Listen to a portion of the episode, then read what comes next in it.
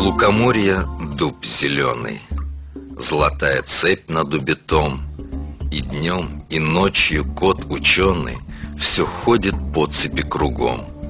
Идет направо, песнь заводит, Налево сказку говорит, Там чудеса, там леший бродит, Русалка на ветвях сидит.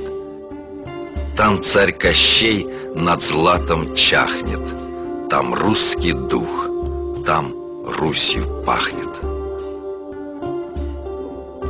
Существует много версий, и одна из которых говорит о том, что Арина Родионовна и была тем посвященным человеком, которая э, нашептывала на ушко все то, что вот э, он потом так, так писал. Может ли такое быть? Вполне. А у Александра Сергеевича Пушкина, вот его сказка о мертвой царевне и семи богатырях. У него все сказки, в общем-то, имеют вот эти вот древние ведические корни. Ну, просто сказка о мертвой царевне и семи богатырях. Объяснить ее практически невозможно, понимаете? Царевна съела яблоко, уснула, где-то там в этом самом гроте в горе пришел ее любезный, поцеловал ее, она проснулась. Но пока он едет к ней, он обращается к кому? К солнцу, к месяцу и к ветру. И только от ветра получает ответ.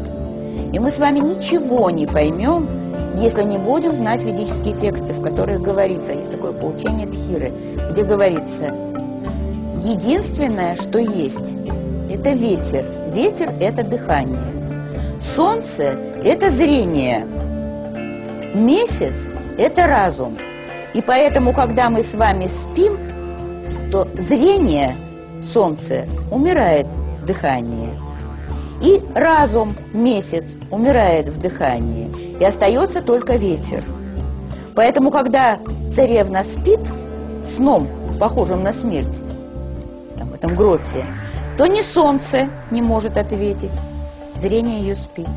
Ни месяц не может ответить, разум ее спит.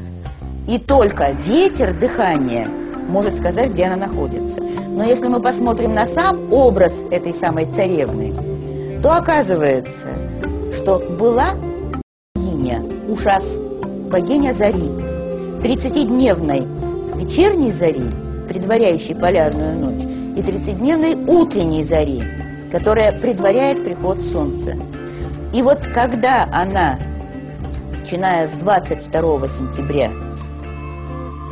засыпает, то спит эта самая заря в твердыне на горе у своих семи братьев, семи звезд Большой Медведицы. Почему царевна и не может выйти замуж ни за одного из этих богатырей. А будет ее первые лучи ее возлюбленного, солнца. И тогда она вновь разгорается.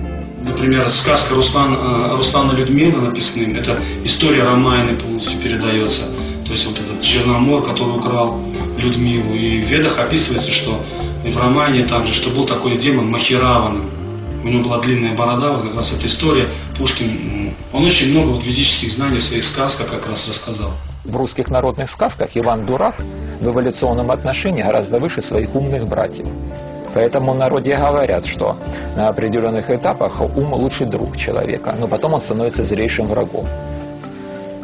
То есть у нас есть другие органы познания мира, более могущественные, чем ум, разум и интеллект. То есть ум – это орган, который воспринимает информацию от пяти чувств, разум – это орган, который анализирует полученную информацию, а интеллект – это багаж сделанных выводов.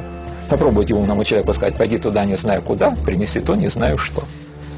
Умному человеку нужно нет не азимут, нужно конкретно координаты, там конкретно что нужно, также. А дураку он, нет проблем, у него другие органы, более могущественные в познании мира.